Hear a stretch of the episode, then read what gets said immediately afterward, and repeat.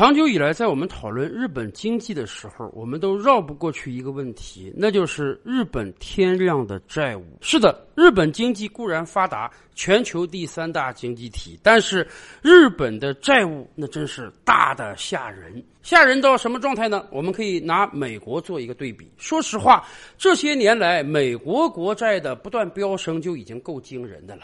今天美国政府手中的各项债务加起来是超过三十万亿美元的，以至于每隔一段时间呀，美国国会就迫于无奈的要调高他们的举债上限，因为如果你不调高的话，联邦政府手中就没有钱用，美国政府就要破产。几十年来，美国的举债上限已经被调高了几十次之多，以至于有的议员说：“我们还定这个举债上限干嘛？因为只要政府有需求，你就必须把这个举债上限拉高。”但是咱们这么讲，就像信用卡有额度一样，正是因为有这样一个制度在制约，所以啊，美国的国债才没有夸张性的暴涨。到今天，虽然美国的国债总数呢是三十万亿美元，但好歹人家美国 GDP 也有二十二三万亿美元，国债占 GDP 也就是刚刚超过了百分之百而已。但是这个数要是拿到日本来看，那就真是触目惊心了。我们早就知道日本的国债超过日本 GDP 两倍以上很多年了，然而这些年来，日本国债还是在不断的累积。就在前两天啊，日本财务省八月十日发布的数据显示，日本的国家债务和人均债务已经刷新了最高的历史记录。截止到六月底，也就是二季度底，对日本国债借款、政府短期证券进行合计计算的国家债务达到了一千两百五十五万亿日元，接近十万亿美元了啊！这个数字比一季度底又增加了十三点九万亿日元。而由于日本人口大概只有一点二四亿左右，所以简单的计算一下，日本人均负债首次超过了。一千万日元，也就是说，对于这一点几亿的日本人口而言，不管你是八九十岁垂垂老矣的老人，还是刚刚出生的新生儿，你都负有超过一千万日元的负债，约合五十万人民币左右。当然，这个数字也是日本 GDP 的两倍之多。我们经常讲啊，当一个国家的负债超过了 GDP 的话。我们有理由说这个国家已经破产了。那么日本，它已经破产两次多了。而这样天量的债务呢，也解释了一个问题，那就是为什么当全球发达国家都跟着美国加息的时候，日本不但不加息，可能还要降息。美国为什么要加息？原因很简单，因为要应对疫情，美联储印了几十万亿美钞，无限量化宽松来刺激经济，结果。把这个惊天通货膨胀给玩出来了。为了抑制美国的通货膨胀，美联储不得不屡次加息。而美元加息之后，美元变得更加强势，收割全球货币。所以，对于其他的发达国家而言，你必须跟着美国加息。你不跟着美国加息，你的资金就有可能外流，你的资产就有可能被人家收割。然而，当别的国家迫于无奈跟美国加息之时，日本没有跟，为什么？原因很多。一方面，日本经济本来就不行。十年前的安倍经济学就是要通过政府的行为不断刺激经济。现在经济还没刺激起来呢，你再加息，日本经济更得崩溃。而另一方面，大家看看这天量的债务就明白了。这人均一千万日元是负债啊！但是借了钱儿，你不但要还本金，你还得还利息呀。长久以来，日本都是一个低利率甚至负利率社会。对于政府而言呢，虽然有这么沉重的债务负担，但好歹利息还的很少啊。我们讲美国债务的时候，我们都替美国捏把汗。为什么？因为美国的利息越来越高了。美国呢，三十万亿美元的债务，大家想想，咱就不说本金了，利息得有多高？综合利率百分之一，每一年利息三千亿美元；综合利率百分之二，每一年利息六千亿美元。现在美联储都把这个利息调到百分之三以上了。您想想，美国每年光还利息要还多少钱？要知道，美国的军费也不过是几千亿美元而已呀。可是这个事儿呢，到了日本，哎，相对好一点。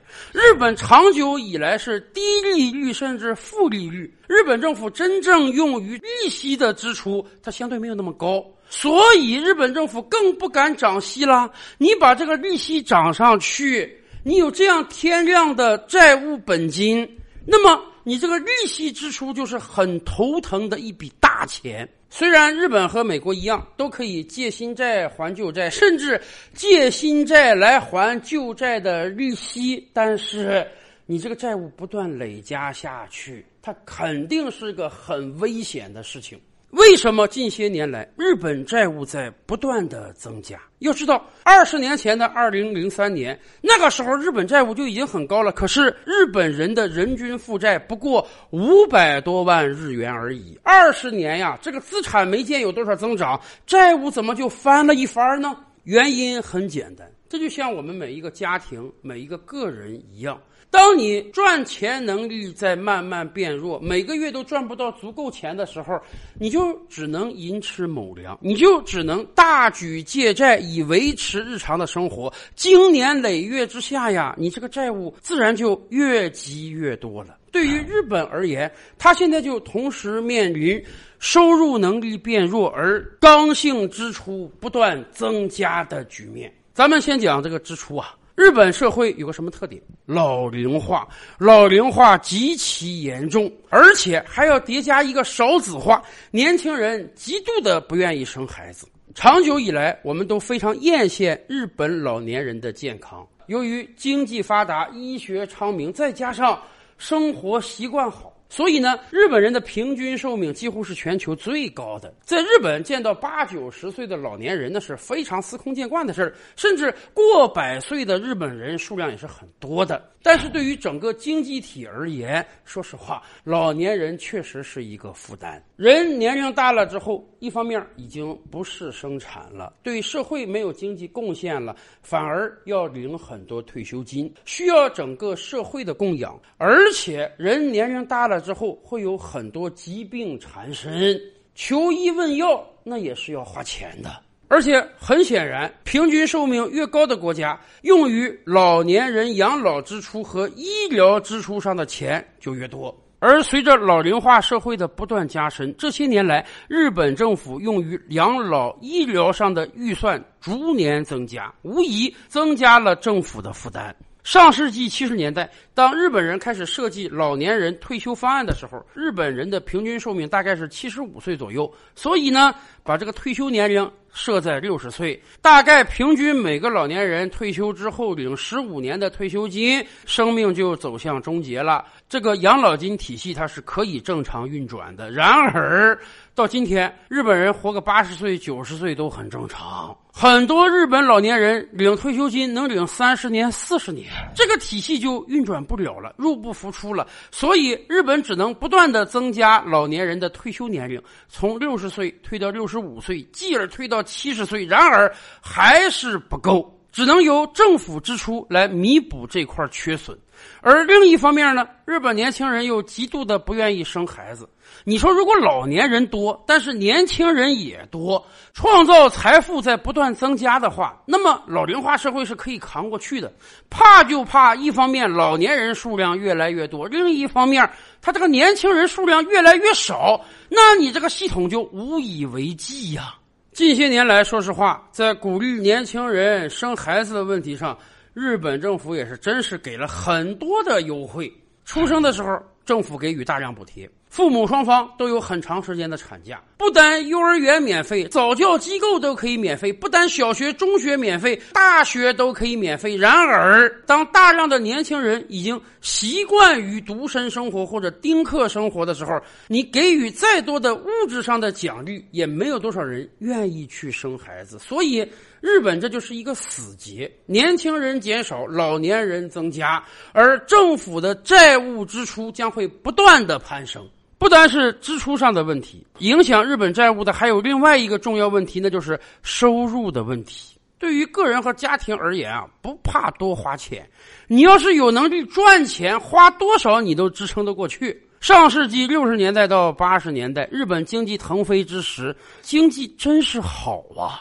我们经常举例子说，日本的人均 GDP 一度曾经接近过我国人均 GDP 的百倍，这是多么大的一个鸿沟啊！而今天，我国人均 GDP 恐怕马上要赶上日本的百分之五十了。过往的几十年，日本经济为什么腾飞？因为日本是世界工业强国，日本是制造业大国，日本的商品可以卖满全球，在我们中国市场上就到处充斥着日本各种各样的电器。然而今天我们还看得到日本的商品吗？恐怕普通人接触最多的日本商品就只剩下日本汽车了吧。好歹日本汽车有几十年的辉煌历史，建立了非常强大的技术壁垒，所以日本汽车至少今天卖的还是很不错的。然而，再过五年到十年呢？电动车时代恐怕日本汽车会彻底被淘汰。但是，即便今天的日本经济还有日本汽车做支柱，它的经济就已经很拉垮了。大量的日本商品早就在市场上都见不到了，这连带着日本已经从出口顺差转向出口逆差了。我们以往就讲，日本作为一个地穷民贫的小国，它既没有能源，也没有资源，那么它靠什么发家致富？它就靠点石成金的工业呀。把这个原料从别的国家买过来，在本土进行工业生产，然后你的工业制成品就可以卖出原料百倍的价钱，你自然可以狠狠的赚一笔。而今天这条路对于日本来讲似乎走不通了，因为日本商品的竞争力已经越来越差了，所以在过往十一个月的时间里，日本连续出现了贸易逆差。什么意思？这个曾经的工业强国，靠着出口可以大赚特赚的日子，早就一去不返了。今天的日本通过对外贸易，不但赚不到钱，还要亏上很多钱。当然，这一方面是因为日本商品的竞争力减弱，卖不出去的原因；还有一个很重要的因素，就是因为一方面。俄乌战争影响国际能源价格飙升，日本要花更多的钱去买能源。另一方面，美元强势之后，美元对日元又强势抬升，导致日本要用更多的日元去换美元，再去买能源。所以，本来商品卖的就不太好，但是在买能源资源问题上又要花比以往多得多的钱，难怪日本连续十一个月出现贸易逆差。更为严重的是，很多日本人实际上是看不到希望的。贸易逆差在未来很长一段时间可能会变成常态。那么，日本经济还靠什么呢？是啊，三年之前，日本人还提出要把旅游业打造成日本新的支柱产业，每一年要吸引超过四千万游客访日。当然，他们最希望吸引的是大量能够在日本消费而且大量购物的中国人。然而，由于疫情的影响，日本的旅游业是彻底崩塌了。六月份的时候恢复了入境游，但是一个月的时间，只有一千多个外国游客到日本旅游。而整个七月份，日本又成了全球疫情最严重的国家。是的，我们还漏说了一点：抗疫防疫，日本政府也是要投巨资的。尤其是由于学不到我国的好方法，所以日本就只能每隔一两个月就迎来一次疫情大爆发。每一次疫情大爆发最严重的时候，每天有十万、二十万人的确诊，然后占用日本大量的医疗资源，这又是一笔大钱。所以在这个状态之下，日本人均债务突破一千万日元，恐怕只是一个开始。未来。这个数字会飙升到什么状态呢？照吕拍案，本回书着落在此。欲知大千世界尚有何等惊奇，自然是且听下回分解。